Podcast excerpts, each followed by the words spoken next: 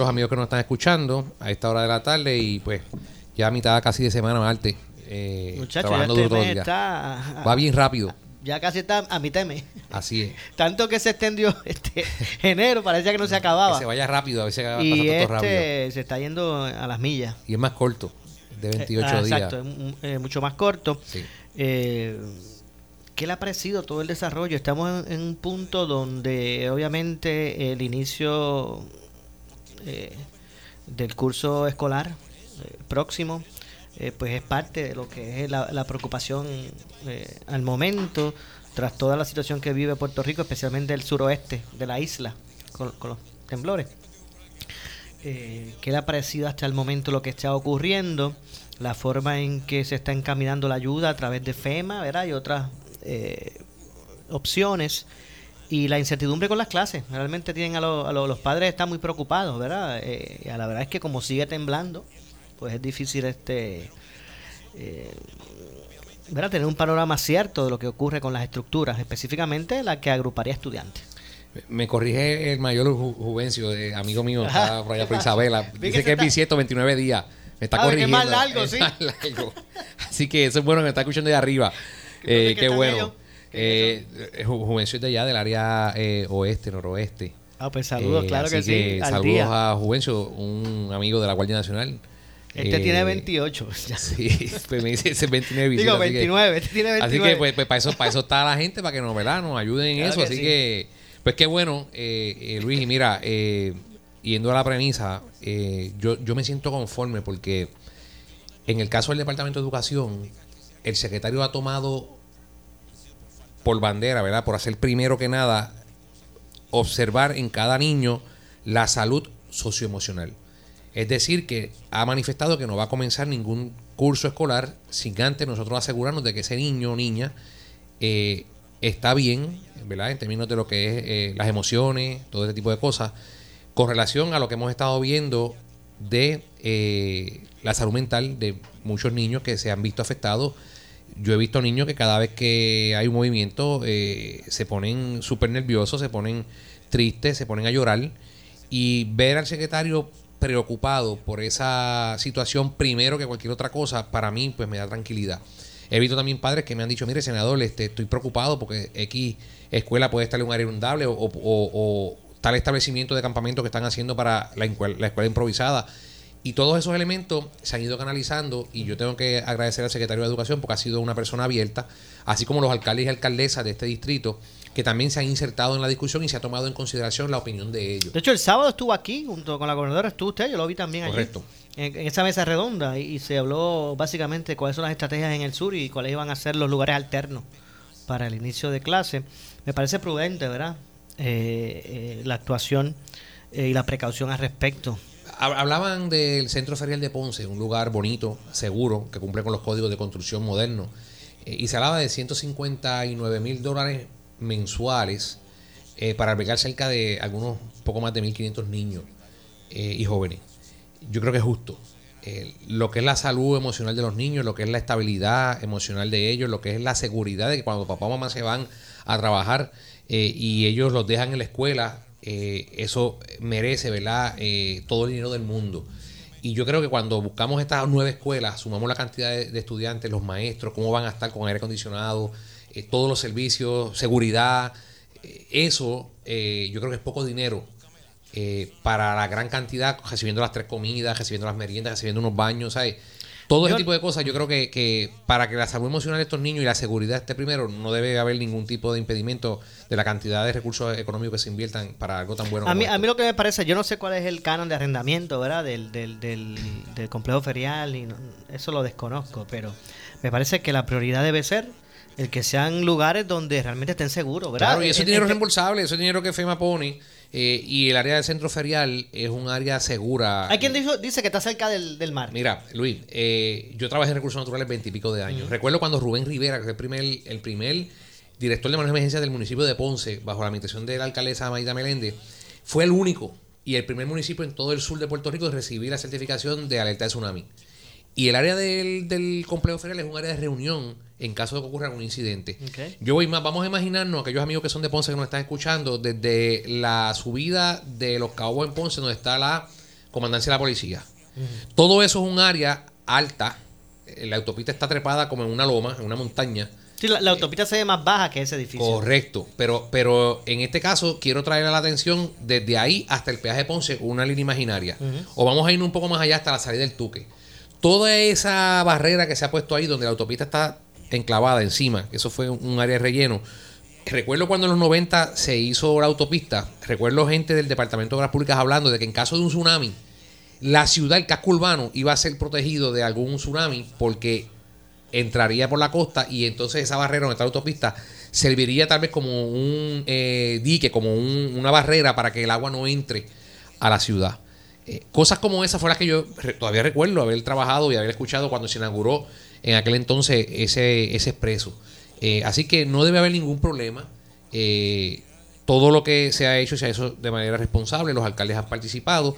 Lo importante es la salud emocional de esos niños que se están trabajando antes de comenzar ese curso escolar. Eh, ¿Qué opinión le merece el movimiento de la justa interuniversitaria? Y- Mira. Y, le traigo el tema de la justa porque eh, en San Juan hubo una situación, ¿verdad? Con las fiestas de la calle San Sebastián. Eh, y aquí hay unos elementos, ¿verdad? Colaterales que me parecen pertinentes, pero eh, discutir. Pero le pregunto primero, ¿verdad? Su, su, su opinión ante la situación Mira, del movimiento de la justa de Mayagüez. Si la Liga Atlética Interuniversitaria decidió hacerle en Mayagüez una gestión verdad que se le reconoce. Lo cierto es que para la alcaldesa de Ponce, para este senador y para otros compañeros, la eh, seguridad de esos estudiantes en Ponce es una prioridad.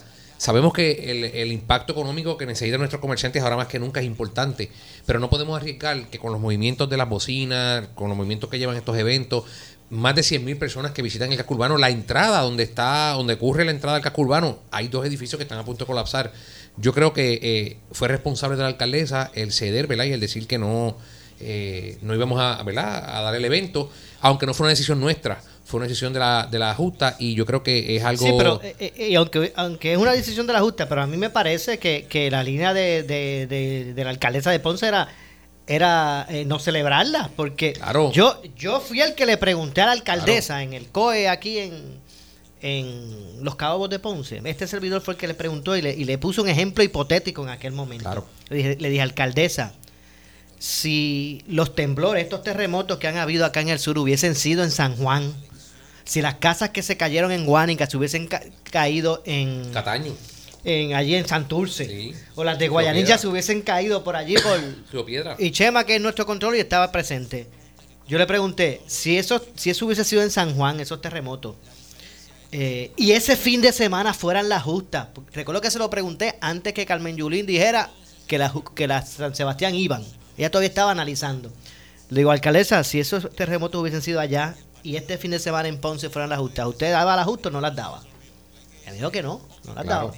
Y Era eso por la situación de emergencia. Y eso demuestra la consistencia de la alcaldesa, donde pone primero la gente. Y eso, pues, es lo que nosotros. Sí, pero lo que quiero decir es que tampoco es dar la impresión de que fue que la Junta no, No, quiso, no, la, la LAI no, quiso. no, no, No, no. es que ya usted tenía un panorama. La, la alcaldesa está consciente y, y preocupada. Mira, yo cada semana tengo la oportunidad de, de todos juntos estar compartiendo. Vamos a estar esta próxima semana en la reunión semanal que se hace. Eh, y he visto la preocupación de la alcaldesa. Mira, tenemos dos edificios en la ciudad que eran de personas y, adultas. y, y- y discúlpeme, senador, quiero llegar más allá para que.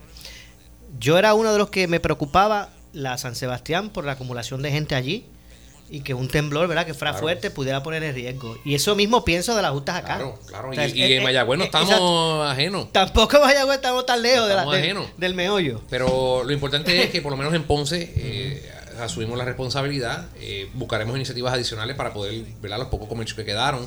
Eh, ya hemos estado hablando, el compañero Luis Bergiel, este senador, con iniciativas que van dirigidas a eh, crear algún tipo de ley especial para que estos cascos urbanos que se vieron afectados, la infraestructura de estos edificios, con algunos incentivos que sean eh, atractivos bajo diferentes leyes que tienen excepción contributiva, se podamos, podamos reinventar esa dinámica para poder eh, atraer inversión nueva, que se reconstruyan estos edificios eh, de manera segura. Así que eso lo tenemos sobre la mesa. La semana que viene posiblemente estemos anunciando algo donde eh, insertamos a la discusión empresarios de la ciudad y del entorno de la región. Así que eh, no nos hemos quedado cruzados de brazos, hemos estado trabajando fuertemente.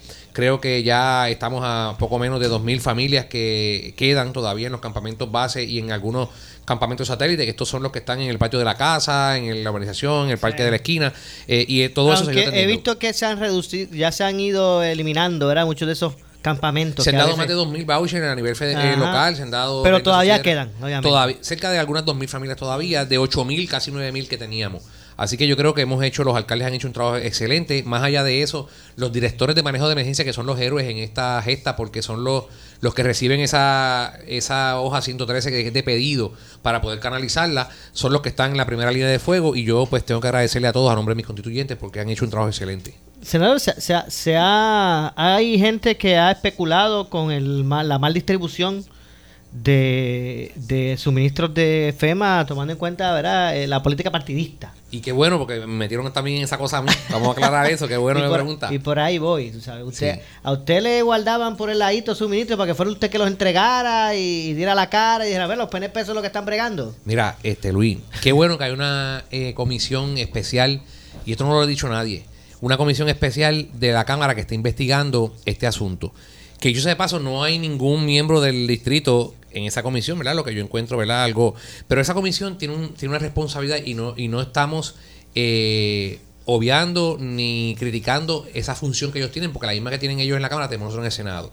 Y yo siempre he procurado, ¿verdad? Eh, no hablar del cuerpo hermano, pero en esta ocasión eso es bueno que pase, porque ellos ahí han descubierto a esta hora o a estos tiempos, ¿verdad? En las vistas que han hecho, un sinnúmero de protocolos o de cosas que tenían que ocurrir para en caso de un futuro, y ese informe yo espero que todo se incluya, pero yo espero que también citen a Surima Quiñones, que fue la persona que la secretaria de, Familia Despedida dice que estaba ella beneficiando a algunos políticos, porque eh, la, la licenciada Quiñones tiene información de que cada vez que salía un camión de San Juan dirigido a una comunidad en área azul, los federales autorizaban primero esa salida.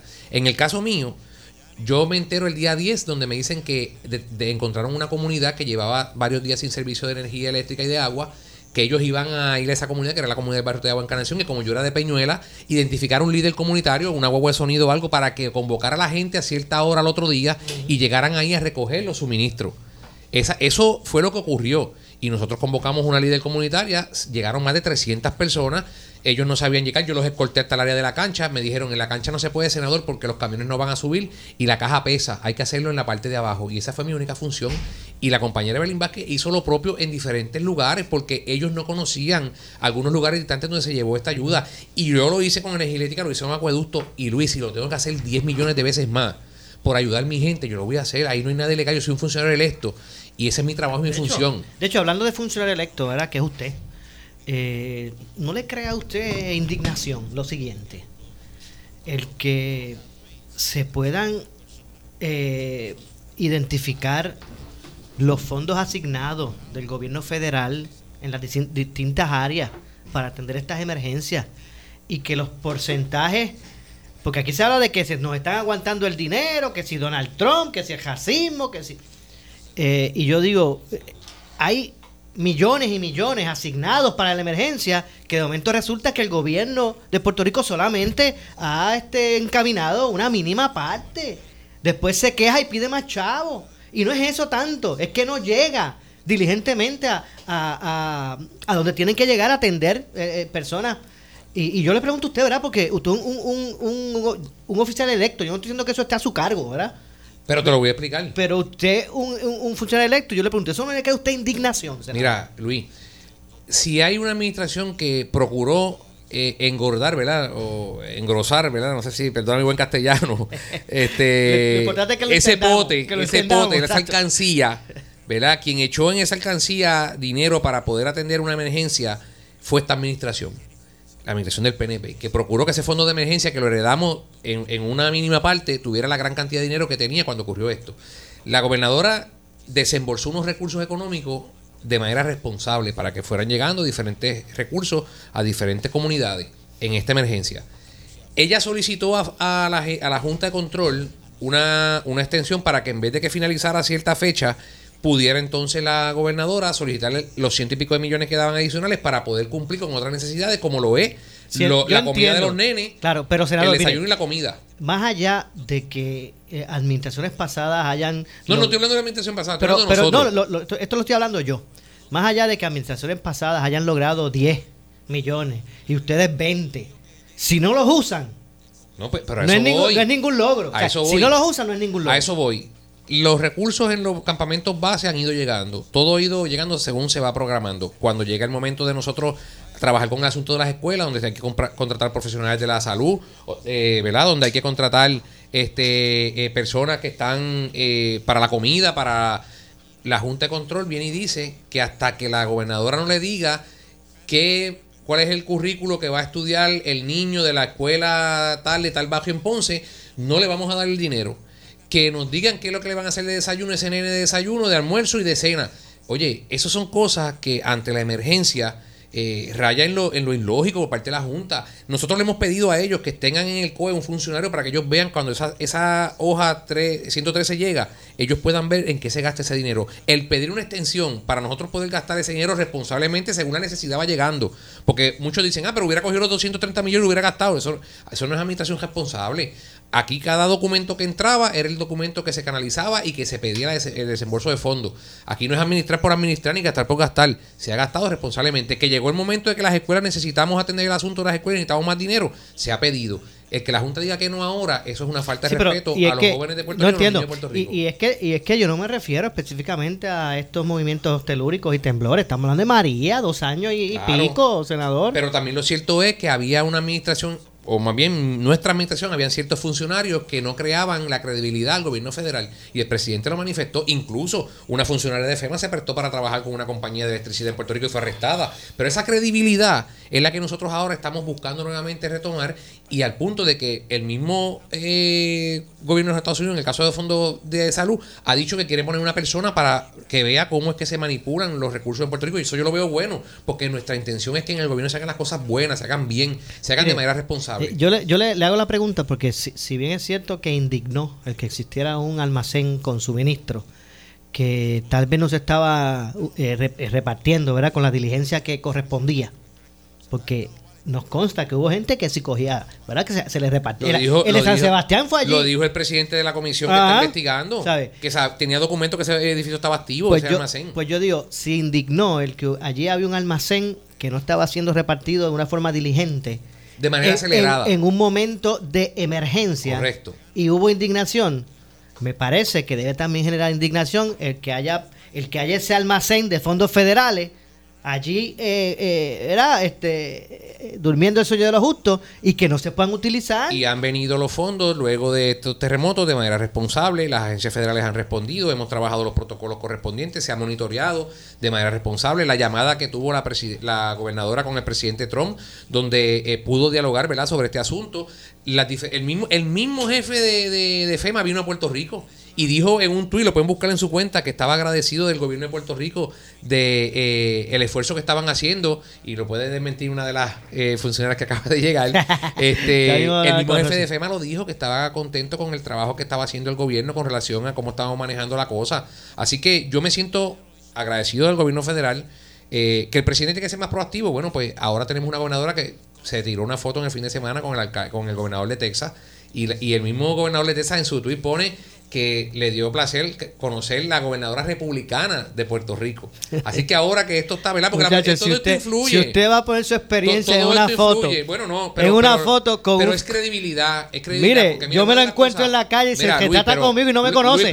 y yo no soy nadie. Pero mira esto, Luis, una de las cosas que provocó cuando el presidente Trump y tiene su estilo y hay que trabajar con el que maneja la, finca, ¿verdad? Le dijo a Ricardo Rosselló en una ocasión que Ricardo Rosselló le pidió que quería el Estado para Puerto Rico, entre otras cosas, ¿verdad? Le habló. Y el presidente Trump que le dijo, asegúrame que el Estado va a ser republicano. Sí, lo recuerdo, le pidió son, son, políticas públicas que tiene él y uno tiene que estar, según va el viento, con las convicciones. En este caso, tenemos una gobernadora que cree en el Partido Republicano y cree en las posturas. Yo te voy a decir, Maki, aquí yo tengo la, plataforma del Partido Republicano que habla eh, del asunto eh, de Puerto Rico de atender el Estado. O sea que Wanda Vázquez este, eh, apoya a Donald Trump. Ah, bueno, es republicana, lo ha dicho, lo ha demostrado y ha hablado de la estadidad en múltiples ocasiones. Resta ahora que la Casa Blanca crea en la credibilidad de ella como gobernadora, en el equipo de trabajo que tiene y en la función que cada funcionario de la agencia tiene que hacer. Porque aquí hay funcionarios que han salido en las últimas semanas y según las políticas públicas de la gobernadora y, demás, no han cumplido con esos estándares. Y si no han cumplido, tienen que salir del gobierno. Aquí hay unas agencias federales que tienen dinero. Aquí hay unas agencias federales que tienen unos recursos que necesitan, ¿verdad? Eh, eh, ejecutarse y hay que hacerlo responsablemente. FEMA no va a desembolsar ningún tipo de recurso en ninguna agencia federal si no se hace de manera responsable. Se ha hecho monitoreadamente, se ha hecho responsablemente y lo dijo el mismo, el mismo director de FEMA que vino a Puerto Rico recientemente. No sé, ¿todavía tengo tiempo o tengo que ir a la pausa? ¿Tengo break todavía? ¿Pausa? Pues regresamos de inmediato con más. Esto es Ponce en Caliente. En breve le echamos más leña al fuego en Ponce en Caliente por Notiuno 910.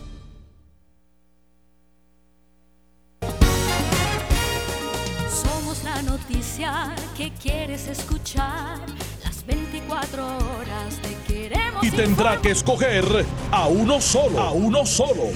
Estamos hablando de unas personas que han sido una continuación de la corrupción que vemos en nuestro gobierno y no responden a esa solicitud de cambio que el pueblo ha hecho. Porque aquí lo primordial no es ni Aníbal Acevedo Vilá, ni Charlie Delgado, ni el Partido Popular. Es la gente, el pueblo y las situaciones que tenemos que trabajar y resolver para el país. Ahí el pueblo es el que juzga el desempeño de los funcionarios del gobierno de Puerto Rico y aquí politizamos demasiado. La Junta de Control Fiscal impuesta por los Estados Unidos se ha opuesto a la auditoría de la deuda y lo que ha hecho es sumir a los puertorriqueños en una recesión aún mayor. Ahora, lo que me quita a mí el sueño no es la deuda, es el sistema de retiro, es la insuficiencia que hay para los viejitos y la gente que trabajó toda su vida en el gobierno. Ahí es donde no hay dinero. He tenido un compromiso con el pueblo de Puerto Rico a través de toda mi historia, mi trayectoria profesional. He trabajado con la necesidad, con la pobreza, con la desigualdad. Ya estamos en cobertura permanente de Elecciones 2020. 2020. Solo en Noti 1630.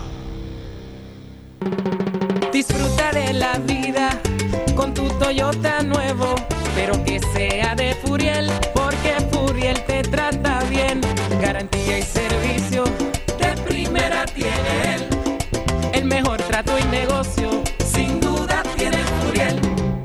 Furiel Toyota, Bayamón 625-5700, Río Piedra 625-3000, Ponce Bypass 284-2020. Si se trata de un Toyota, primero venga Furiel.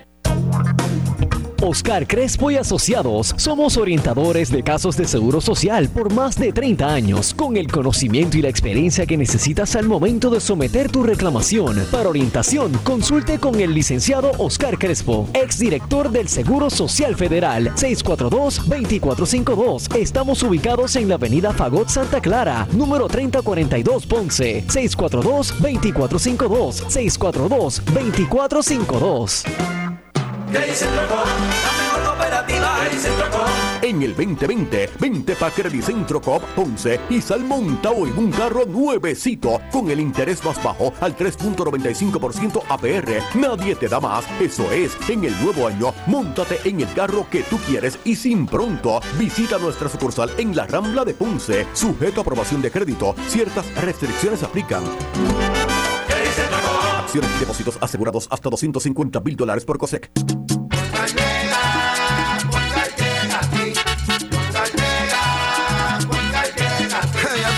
Eso es lo que te responden, pero ahora botaron la ola. Porque ya no importa en qué parte de la isla estés. Si tuviste un accidente, mi gente de Poingal le llega a tu casa o trabajo para que no te complique. Con servicio en todas partes de la isla y el mejor servicio al cliente. Por eso y mucho más, yo Piru lo digo, yo quiero duro. Niño, un diagnóstico de cáncer es un proceso difícil de enfrentar. Estos parientes guerreros son sometidos a tratamientos que cambian su vida por completo. Pero juntos podemos hacer la diferencia para que estos pequeños guerreros den la batalla contra el cáncer. Haz como nosotros y únete a la Fundación Rayitos de Esperanza. Con tu apoyo llegaremos a la meta. Descarga el tema, yo llegaré y así estará ayudando a nuestros pacientes. Yo llegaré. Juntos llegaremos.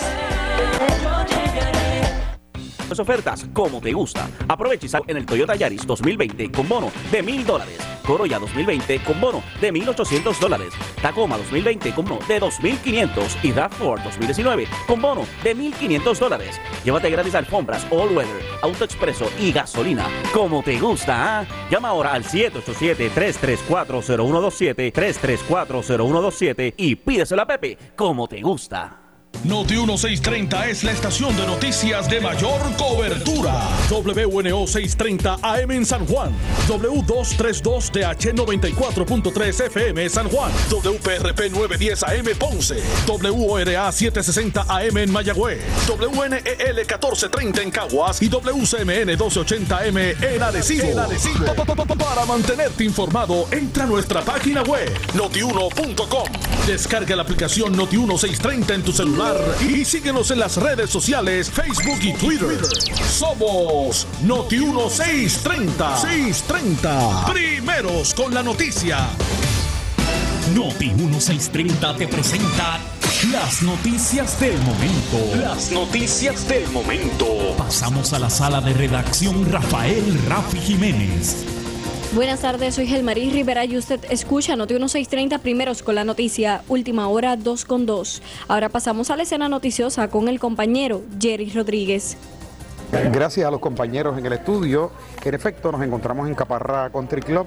Eh, en este momento se ha llevado a cabo una conferencia de prensa con el fin de presentar una medida eh, que han radicado, una medida tripartita, esto para buscar reactivar la economía de la zona sur y oeste de la isla, esto tras los sismos que ha enfrentado esta área.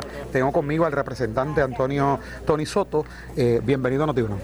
Muchas gracias, un placer estar compartiendo con ustedes y con el pueblo de Puerto Rico a través de Noti1. Bueno, ¿de qué se trata esta medida tripartita? Obviamente el pueblo de Puerto Rico experimentó una serie de terremotos eh, a partir de diciembre 28 del año pasado en adelante. Eh, la, la, la, parte más afectada de Puerto Rico fue el área suroeste, eh, básicamente 16 municipios inicialmente por los acuerdos federales que se han ido logrando y los daños que se han ido eh, identificando, se ha ampliado la lista a 25 municipios que, han tenido un impacto económico eh, considerable. Esta medida es una medida tripartita que va dirigida a reactivar la economía de dichos municipios.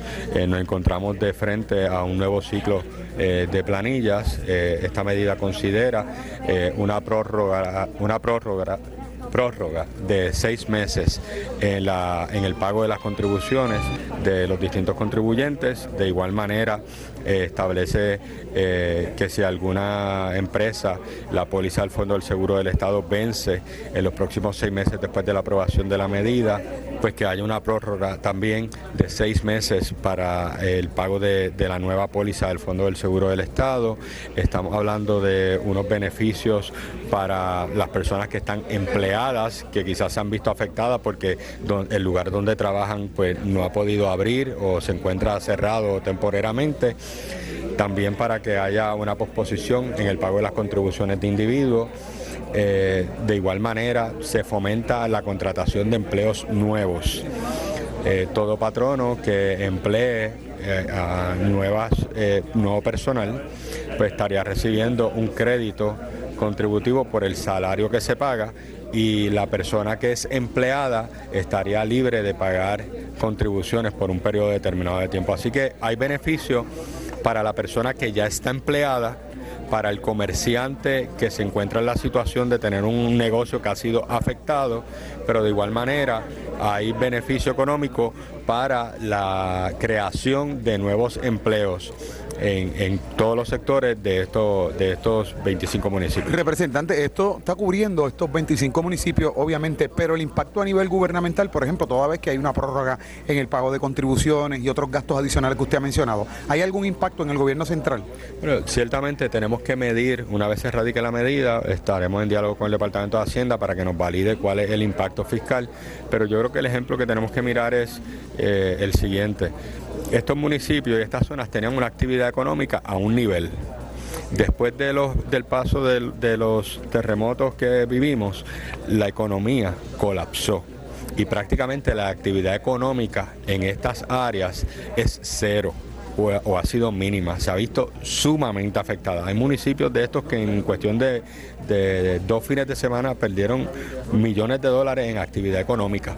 Así que eh, el impacto económico tenemos que medirlo desde la realidad actual, desde cuál es el nivel de actividad económica que tenemos. O sea que ya ha habido una pérdida a nivel de los ingresos del Estado por la falta de actividad económica en esos municipios.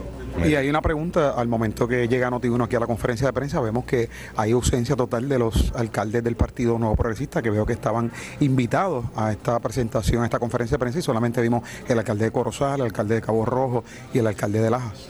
Yo no puedo, eh, la información que yo tengo es que se invitó a todos los alcaldes de todos los municipios, evidentemente cada alcalde tiene sus compromisos en su municipio, hay situaciones que se han estado atendiendo, hemos visto los alcaldes, la alcaldesa de Ponce muy activa atendiendo las situaciones de de los residentes de Ponce. El alcalde Papichi lo hemos visto eh, atendiendo las situaciones de sus residentes y, y otros alcaldes de igual manera, así que yo no, eh, no me atrevería a especular las razones, pero me imagino que han estado atendiendo eh, situaciones en su municipio. Bueno, pues muchas gracias, representantes. Gracias a ustedes. En vivo desde Caparra Country Club para Noti 1630, Jerry Rodríguez. Noti 1630. 630. Primeros con la noticia. Noti 1 no se solidariza necesariamente con las expresiones vertidas en el siguiente programa. En breve le echamos más leña al fuego en Ponce en Caliente por Noti 1 910. Ponce es Ponce y en la calle Victoria está su laboratorio Clausel's. Contamos con servicio a domicilio y a empresas por cita previa. Utilizamos tecnología de vanguardia en sus pruebas para un mejor resultado. Ahorre tiempo y reciba sus resultados confidencialmente online. Se aceptan planes médicos, el plan de la reforma, Medicare y todas las redes preferidas de los Medicare Advantage. Laboratorio Clínico Clausel's, calle Victoria 333 Ponce 841-1401. Licenciado William Guzmán García, director. En el 2020, vente pa' Credicentro Coop Ponce y sal montado en un carro nuevecito con el interés más bajo al 3.95% APR. Nadie te da más. Eso es, en el nuevo año, montate en el carro que tú quieres y sin pronto. Visita nuestra sucursal en la Rambla de Ponce. Sujeto a aprobación de crédito. Ciertas restricciones aplican. Y depósitos asegurados hasta 250 mil dólares por COSEC. Oscar Crespo y Asociados somos orientadores de casos de seguro social por más de 30 años, con el conocimiento y la experiencia que necesitas al momento de someter tu reclamación. Para orientación, consulte con el licenciado Oscar Crespo, exdirector del Seguro Social Federal, 642-2452. Estamos ubicados en la avenida Fagot Santa Clara, número 3042 Ponce, 642-2452, 642-2452. El área sur está que quema. Continuamos con Luis José Moura y Ponce en Caliente por el 910 de tu radio. Bueno, son las 2 con 8 de la tarde. Yo soy Luis José Moura y esto es Ponce en Caliente.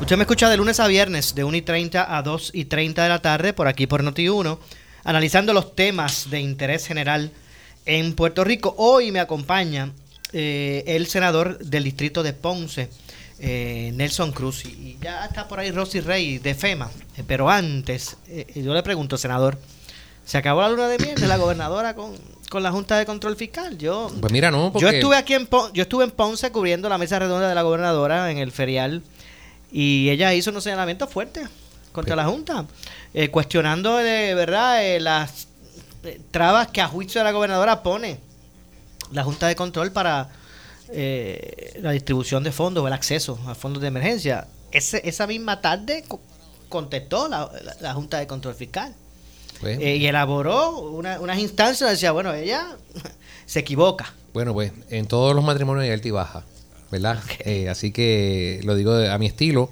eh, la gobernadora ha sido fuerte en el verbo en decir que si hay alguna negociación para los bonitos, también es justo que exista una renegociación que beneficie el bolsillo de nuestros pensionados. Así que vemos en la historia, desde que comenzó esto de la recesión, una gobernadora firme, eh, fuerte en el verbo con relación a una junta que, dicho sea de paso, comenzó de manera ilegal. Se aclararon los términos, ¿verdad?, en cuanto a, a la legalidad y demás.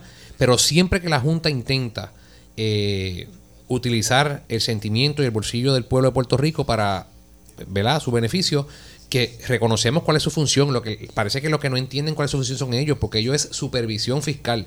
Junta de supervisión fiscal, no es de control. Nosotros como gobierno hemos cumplido con todos los estándares y parámetros que ellos han establecido, al dedillo. Pero querer venir a decir que la política pública la dictaminan ellos están equivocados. Jaresco podrá decir lo que quiera. Al final van a terminar en las escalinatas Jaresco del Capitolio. Van a terminar, van no estamos, no estamos el visto bueno de la gobernadora aquí van a terminar en las escalinatas del Capitolio. Lo que se quieran inventar tiene que pasar por la legislatura. Y nosotros como representantes del pueblo no vamos a dejar a la gobernadora sola en este momento y mucho menos a los pensionados. Esa es la verdad. Van- hay un refrán que dice tanto no da para morir en la orilla, pues van a morir en las escalinatas del Capitolio. Allí que van a tener que llegar si quieren hacer algo y no vamos a permitir que vaya en contra de los intereses del pueblo de Puerto Rico, muy en especial nuestros pensionados. Yo tengo la maestra mía de Kindle, este, Luis. ¿Te acuerdas cómo se llama? Eh, Sí, Digo, Missy ¿cómo se González, llama? claro. ¿Cómo se llama? Claro. Missy González. Missy González. 1.500 pesos. ¿Cómo es posible que con esto de, de las pensiones le quiten un 8.5? No, si se negoció para los bonitos también, pues vamos también a negociar para los Se, se pensionados. habló de, de- de unos ajustes para que a 20 años se, se pagaran una, una, una deuda y, y yo digo, bueno, en 20 años, bendito, eso, de aquí Pero- a pe- 20 años, pero lo- también lo- tenemos- de aquí a 20 años, y, y no, y no lo dijo el gobierno, lo dijo la Junta, que de, de a unos 20 años, yo digo, bueno, de aquí a 20 años los pensionados, bendito. Mira, a veces yo oigo a compañeros míos, ¿verdad? De, de- partido. Nosotros tenemos que bendecir, bendecidos. ¿Sabes por qué, Luis? En el pasado se tomaban decisiones en, la sala de la juez Swain y no se nos decía nada y nos traían el proyecto y nos tiraban en la banca. Ahora hay una gobernadora que ha dado instrucciones a los jefes de agencia que toda negociación, antes de ir a negociar allí a la sala en Nueva York, tienen que venir a decirnos a nosotros, que fue lo que pasó la semana pasada, que la compañera Charboniel manifestó de que allí estábamos haciendo una encejona para la gente falso. Los mandamientos son 10, no son 2 ni 3, son 10. Y hay que hablarle a la gente con la verdad. Mira, ven acá, ¿quién, quién falló aquí? Esto de, de enviar el, el nombramiento de un director interino para recursos naturales que no trabajaba ni en la Pues mira, agencia. Luis, yo te voy a decir más. Se tuvo que virar eso para atrás. No, el licenciado Machalco, que tiene todas las credenciales y es un excelente profesional en términos de lo que son eh, temas relacionados al ambiente, es una persona que tuvo muchos años en recursos naturales, pero no como empleado de carrera, sino como contratista o por servicios profesionales. El código político es un código que tiene más de 50 años y nosotros responsablemente, tan pronto nos dimos cuenta, paramos la cosa, se, resometió el nombramiento no interino, sino de manera oficial, se puso una compañera de manera interina y asumimos responsabilidad. En el pasado, yo recuerdo, ahorita hablaba a ver si tenías conocimiento del caso que se llevó aquí. La Ah, sí, minoría del, del- nuestro partido en el pasado, Larry Selhammer como, como portavoz de la- del cuaderno pasado, llevó un caso al tribunal cuando se, cuando se intentó nombrar una persona aquí de manera irregular y tuvimos nosotros que ir al tribunal. O sea, el PNP siempre ha hecho las cosas de manera correcta y no, no lo permitimos. O sea, se detendió el asunto, se, se retiró del nombramiento interino y se mandó a un nombramiento oficial. porque, mire, la y te aseguro que va a tener los votos en el Senado. La gobernadora está en una campaña, ¿verdad? Claro. Está en una campaña. Entonces, ¿qué dice la gobernadora cuando, por ejemplo, esto ocurre, esto que estamos hablando, y cuando de momento ella somete el nombramiento de Sánchez Acosta, y cuando explota lo que explotó, y sabes qué fue que no hicimos el screen del- el screening de lo que Bueno, ella, pues- lo que él había dicho antes. O si no, es que cuando el video que tiramos para lanzar mi candidatura, pues que no, no, porque eso fue un- no, no tenemos comité, sí tenemos, pero no todavía. Eh, que si la, yo no sé quién era el que estaba en la casa, si es contratista, esas cosas. Ella, ella, ella trata de distanciarse, como ella dice, ¿verdad? de lo que es este político tradicional, pero lo que vemos con sus actuaciones son El video las mismas cuenta. cosas que vemos eh, eh, de, los de los mismos El candidatos. video fue en su cuenta personal, el video fue no, no me refiero, fotos. no me refiero a este. No, no, el, vi- de- el video de, de los, del sismo y esa cosa, lanzando- claro. no, y no, eso, no, no, no. Yo no estoy hablando del video de ahora abrazando damnificados. Yo me refiero a cuando ella lanzó su candidatura. Bueno, y, y se hizo en una ocasión, ¿verdad? Donde eh, pudo expresarle al pueblo de Puerto Rico como funcionario esto. Cuando Pedro Rosselló eh, le dijo al pueblo de Puerto Rico que no aspiraría más a un tercer término. Es un funcionario que tiene, el pueblo de Puerto Rico espera, ¿verdad? Y hay unos, hay unos, unos estándares, como tú bien has dicho, hay, la Comisión Estatal de Elecciones tiene una regla, ¿verdad? Que para si es anuncio político o no. Todo eso se está trabajando. Pero nosotros hemos asumido la responsabilidad y hemos corregido la situación en el pasado. Y no es que, y sabes que no soy partidario de echarle culpas al pasado. Nosotros vinimos aquí a responsabilizarnos por el futuro, ¿verdad? Pero las cosas hay que hacerlas como son. Y nosotros hemos tenido que asumir una responsabilidad de algunas cosas que se han hecho y las hemos hecho correctas. Donde el pueblo de Puerto Rico hoy no puede decir que se ha hecho algo ilegal. Y si alguien entiende que hay algo ilegal, pues mira, que radiquen la querella correspondiente. Pero aquí, ¿por qué el Partido Popular no ha radicado en el caso del, del, del, del video que ella puso en su página personal de redes sociales donde reafirma el compromiso con la gente del distrito, donde estamos pasando necesidad? No lo llevan a la comisión de elecciones y que les radiquen una querella, vamos. ¿Por qué no lo hacen? Porque no hay evidencia. Saben que no, que no fue con esa intención De que hecho, se hizo. y si bien es cierto, ¿verdad? Que, se, que aquí se le fiscaliza y se le señala cosas, por ejemplo, Pues claro, a la eso es lo gobernadora, bueno. es porque eso es lo que corresponde. que lo hagan, Ella y es la que está sentada en esa Pues silla, claro. Eh, y de- pero del mismo modo también le digo a los candidatos de otros partidos y de su mismo partido que aspiran a esa silla, miren, ustedes aspiran a, a, a ser los líderes de este pueblo. O sea, no es quedarse callado, sentadito en una esquina esperando que ella se cocote y quedarse callado. Usted también tiene que salir a dar propuestas, no es más que a criticar por Bueno, criticar. pues, yo escucho a la mayoría de otros líderes de otros de otras ideologías y de otros partidos criticando y utilizando el asunto del sur para, para adelantar causas. Yo manifesté y dije que no le voy a permitir a ningún candidato, sea en el foro que sea, que utilice el dolor de la gente para adelantar una causa. Luis, a veces el- la única compañía Ok, que tiene pero- una gente pero es, el- usted es no el es- programa que tú tienes. Y bien hecho, ¿verdad? Y tiene que ser así. Mire, y usted no va a permitir que nadie utilice el dolor De la lo- gente para la adelantar alguna causa. Para adelantar la causa. Y- Claro. Y, bien por usted. Claro. Pero tampoco, Como lo han hecho los alcaldes de pero todas las ideologías tampoco también. usted puede estar ahí sentado a defender eh, que utilicen eh, eh, ¿verdad? a esos damnificados para resaltar, resaltar su claro, imagen también. claro que no. Y tú me conoces y sabes que cuando veo las cosas mal las digo. Y no es la primera vez que lo, que lo diga. Y si tengo que algún día decirlo, lo voy a decir. Con el respeto que siempre me ha distinguido en hacerlo. Lo importante es que se escuche cuando un senador, un representante, un alcalde trae una situación como la trajo el alcalde de Guayanilla los otros días aquí. Que trajo una situación en la cual una jefa de agencia tuvo que actuar y, y- y asumir una responsabilidad y resolver ese alcalde. De eso es que se trata. Y nosotros lo vamos a hacer de esa manera responsable. La gobernadora está haciendo su trabajo, lo seguirá haciendo, está en una campaña inmersa, ha dado instrucciones de que una cosa es la política y otra cosa es su función como eh, funcionaria pública, ¿verdad? Como gobernadora. Y ha dado instrucciones también que no quiere ningún tipo de tiradera con ninguno de los otros compañeros que estén aspirando a cualquier posición. Y eso conlleva que también el líder o la líder, ¿verdad? En este caso la gobernadora, estoy hablando por mi equipo, eh, tiene que decirle a sus seguidores que también eh, eliminen eh, la tiradera y la falta de respeto a los compañeros de partido. Porque al final del día, cuando nosotros terminemos esta gestión, si hay alguien que sabe unirse y sabe unificar, ¿verdad? Y recoger los pedazos y hacerse sólido, es el PNP. Y en el 67, cuando aprendimos la historia para llegar a la posición que tenemos hoy, en aquel entonces fue, fue más difícil. Todavía por ahí hay gente como Luis Crindomo que nos cuenta de aquella, aquello que ocurrió. Bueno, yo tengo que hacer la pausa. Lo podemos Ya. hacer, nos podemos unificar. hay un tema adicional que quiero conversar con usted, pero también ya está por ahí Rosy Rey de, de FEMA, que viene a hablar con nosotros. Pero antes de, de- de la pausa, ¿usted espera que, que Wanda Vázquez se una a Pedro Pierluisi si, si, si Pierluisi gana la primaria o viceversa? ¿O que Pierluisi se una a Wanda Vázquez si Wanda, la gobernadora, gana la, la Con primaria? el respeto que me acabas de hacer la pregunta y que te tengo siempre y te he admirado siempre, cuando Wanda Vázquez gane, pero Pelusi se va a unir al PNP, como lo hizo con Ricardo Rosselló. Tengo que hacer la pausa, regresamos con más. Este es Ponce en Caliente. En breve le echamos más leña al fuego en Ponce en Caliente por Notiuno 910. Oscar Crespo y Asociados somos orientadores de casos de seguro social por más de 30 años, con el conocimiento y la experiencia que necesitas al momento de someter tu reclamación. Para orientación, consulte con el licenciado Oscar Crespo, exdirector del Seguro Social Federal, 642-2452. Estamos ubicados en la avenida Fagot Santa Clara, número 3042 Ponce, 642-2452, 642-2452. Days in the Ball. Enamórate con el flechazo de Credicentro Coop, el préstamo personal de 5 mil dólares desde el 6.95% de interés con un pago mensual desde 80 dólares. Es amor a primera vista. El flechazo de Credicentro, 5 mil dólares pagando 80 dólares mensual. Solo en Credicentro Coop, Barranquitas por Jovis 11. Sujeto a aprobación de crédito. Ciertas restricciones aplican. Acciones y depósitos asegurados hasta 250 mil dólares por COSEC. El área sur está que quema. Continuamos con Luis José Moura y Ponce en Caliente por el 910 de tu radio.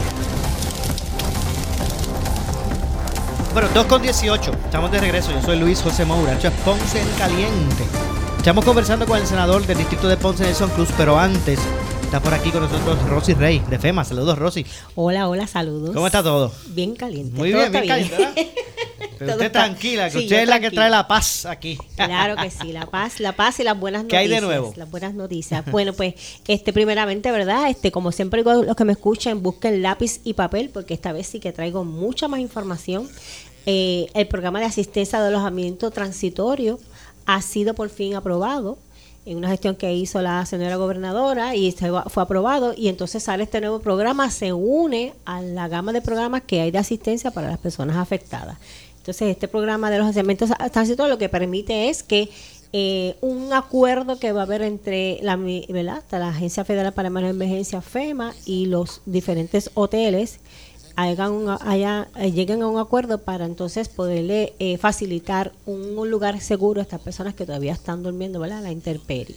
Entonces, esto, eh, por eso siempre, ¿verdad? Que en tu programa recalcábamos que se registraran, que hicieran el proceso, porque las personas que ya están registradas, obviamente, ¿verdad? Pues son las personas que tienen entonces esa primera oportunidad. Así que el que no se ha registrado, sabe que el 16 de marzo es el último día para registrarse. Cuando usted habla de registrarse, cua- cualifican las personas que sufrieron sus residencias daños por los temblores. o sea, Sí, por los- exacto. Las personas, esto estamos, estamos hablando de las ¿Y, y personas hay algún requisito especial? Porque conozco un caso que me dice, no sé, es en términos generales, no estoy, no estoy, pero conozco a alguien que me dijo, no, porque es que una de las paredes de mi casa se, se, se cuartió, y, pero en FEMA me dijeron que yo no, que yo no cualificaba, no sé.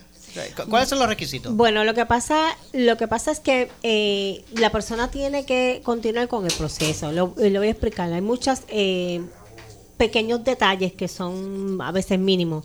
Y cuando a veces reciben la, carta de, negación, son por, por unos, de verdaderamente por unos detalles bien, ¿verdad? Bien, bien menores, unos detalles menores, no, no, que no es de gran envergadura. A veces el, tel- el nombre no está exactamente escrito como está en el Seguro Social. A veces cuando van a meter, someter el nombre, pues este, muchas veces para acá en el área sur, pues tienen apodos o nombres cortos. Y entonces esos nombres cortos pues lo, se convierten en nombre real por muchos años. Así que este es importante que cuando vaya a registrarse, si usted se llama Víctor Rivera, por poner un ejemplo, no ponga Vitín, no ponga Vico, no ponga Tito, ponga su nombre tal y como está y aparece en el Seguro no ponga su apodo, o sea, mira, ¿cómo es FEMA? No ponga empanadilla, ni relleno, No. ponga ese relleno, ni nada de eso. Sí, este, escriba su nombre exact- aguacate, nada de eso. Exacto, escriba su nombre exactamente como aparece registrado en el Seguro Social. Si tiene iniciales, si tiene segun- dos apellidos, inclúyelo exactamente como Ven, en el caso de ahí. Chema no puede poner Chema. No. No, puede poner Chema Weather, tiene que poner José Manuel Rubert. Exactamente, Ok, ok. ese nombre artístico, Rupert.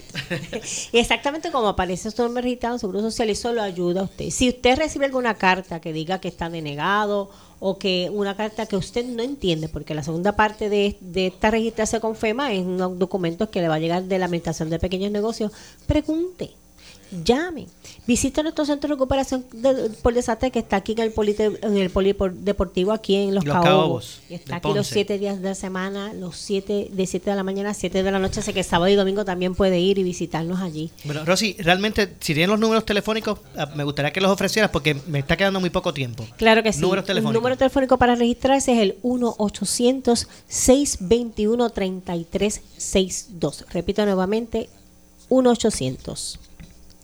1-800-621-3362. Ahí estamos para contestar sus preguntas, para que usted le dé seguimiento y para que usted se Y, registre. eh, se- amigo que me, y amiga que me escucha, es un 800, o sea que esto es un número gratuito, no es que le van a cobrar un cargo de larga distancia ni nada de eso. 1-800-621-3362. ¿Y qué, cuál es el eh, número para español? Para español, marker 2. Ok, ese mismo número usted lo marca y cuando salen las opciones marca el 2 para español. Eso es correcto. 1-800-621-3362. antes del 16 de marzo. Antes del Queda 16. menos de 30, o sea, 30 días y una semana más. Se añadieron 29 municipios nuevos también. Son un total de 25 municipios ahora que están participando de estas ayudas y la, la fecha sigue siendo lo mismo. Voy a repetir los, los, decir los nombres rapidito y, y no, y no molesto más. Es Adjuntas, Arecibo, Cabo Rojo, Ciales, Corozal, Guánica, Guayanilla, Hormigueros, Jayuya, Juana Díaz, Lajas, Lares, Las Marías, Maricao, Mayagüez, Morovis, Orocovis, Peñuelas, Ponce, Sabana Grande, San Sebastián, San Germán, Utuado, Villalba y Yauco. Son 25 municipios ahora que están registrados en este desastre eh, mayor y hasta el 16 de marzo Muy es el último día para registrarse. Gracias, Rosy. De nada, Rosy gracias a Rey, ti de, por la de FEMA. oportunidad. Gracias por estar con nosotros. Bueno, senador Nelson, oiga, este, yo me imagino que usted va a, a lanzar hasta fuegos artificiales cuando ya esa ley de, de, de armas Tejedi, porque que- eso, eso Yo, yo voy a jodillarme. yo voy a jodillarme. a jodillar. Eso es, De muchacho, Ponce, de- de- del Capitolio para acá, para Peñuela. Bueno, es duro eso de, jod- de jodida de allá para acá, pero eh, darle gracias a Dios por fin si eso se logra. Mira, Luis, qué bueno que traes el tema. Hay mucha gente allá afuera que nos está escuchando esperando esta ley. Las gemerías están vacías, la gente esperando. Nosotros hicimos una resolución la semana pasada porque las licencias que vencieron después del 11 de diciembre hasta el día de hoy hay gente este, sin, sin licencia, tú sabes, sin, con la licencia vencida, porque los formularios no han salido. Entonces, lo que hicimos fue que hicimos una resolución para que estas licencias que han vencido estén hasta el 15 de abril vigente. Pero se supone que el reglamento salga el 11 en estos días. Y la información que tenemos es que la policía todavía no lo ha sabido. ¿Qué excusa ponen? Pues que supuestamente la comisión de anuncios de la comisión de elecciones no ha confirmado todavía los más de 12 formularios, que no ha manifestado todavía eh, con relación al reglamento, si lo han aprobado o no. ¿Y qué hemos hecho nosotros? Pues en el Senado vamos a tomar, ¿verdad? Como uno dice, el toro por los cuernos, vamos a hacer el reglamento nosotros con carácter legal, ¿verdad? A través de un proyecto de ley y lo vamos a radicar eh, porque la gente necesita eh, estar armado en la calle. Así que eh, vamos a esperar los próximos días, vamos a hacer anuncios. Ellos nos dicen a nosotros que antes del primero de O sea, que no se marzo. están atendiendo solicitudes No se está para aportación. Nada, entonces nada. la gente está esperando. Eh, comerciantes que tienen su licencia vencida, gracias a Dios ahora con esta resolución que el presidente trajo, pues se puede, ¿verdad? Este, atender el asunto y van a tener esa vigencia hasta abril. Pero si la policía no actúa en los próximos días, nosotros vamos a tener que hacer el proyecto, que de hecho ya estamos trabajando en él. O sea, Porque que el reglamento lo van a hacer ustedes. lo vamos a hacer nosotros. Eh, porque no vamos a poder esperar que ellos lo hagan. O sea, yo eh, lo siento mucho por los compañeros de la policía, yo sé que están trabajando arduamente, pero eh, el pueblo espera una respuesta. Bueno, debe, déjame ver, Chema, si me, si me da chance al tirar alguna de las llamadas. Yo sé que me, pega- me queda muy poquito tiempo. 844-0910. 844-0910. Buenas tardes. Hello. Se fue. Vamos a ver. Hello. Bueno, se me fue, se me fue- fue- se fueron las personas que estaban aquí en la línea telefónica y es que realmente pues eh, hoy verá los temas han sido variados. Lamentablemente se nos ha acabado el tiempo. ¿Cómo no? Así que, senador, como siempre, gracias por estar con nosotros. Eh, estaremos atentos a lo que ocurra con relación a toda esta situación en el sur y la emergencia, ¿verdad? Eh, porque le voy a decir algo. Voy a hacer esta... Chema, ya. Bueno, Hay un pueblo vigilante. tengo pendiente, tengo pendiente la relación de hechos desde que comenzó esto. ¿Cómo no? Perceptible el 28 de diciembre, pero ya el 10, Claro. los científicos estaban viendo algo raro. Claro. Y vamos a hablar de todo eso un poquito más adelante. Gracias, Claro, senador. Claro que sí. Ponse en caliente. Bueno, muchas gracias, senador Nelson Cruz. Nos despedimos. Regresamos mañana a la 1 y 30 de la tarde aquí en Ponce en Caliente. Eh, pero usted, amigo, yo soy Luis José Moura que se despide, pero usted, amigo o amiga que me escucha, no se retire, que tras la pausa, la candela. Ahora con nuestra directora de noticias, Ileana Rivera Delis. Buenas tardes. Escuchas WPRP 910, Noti 1 Ponce. Noti 1 no se solidariza necesariamente con las expresiones vertidas en el siguiente programa.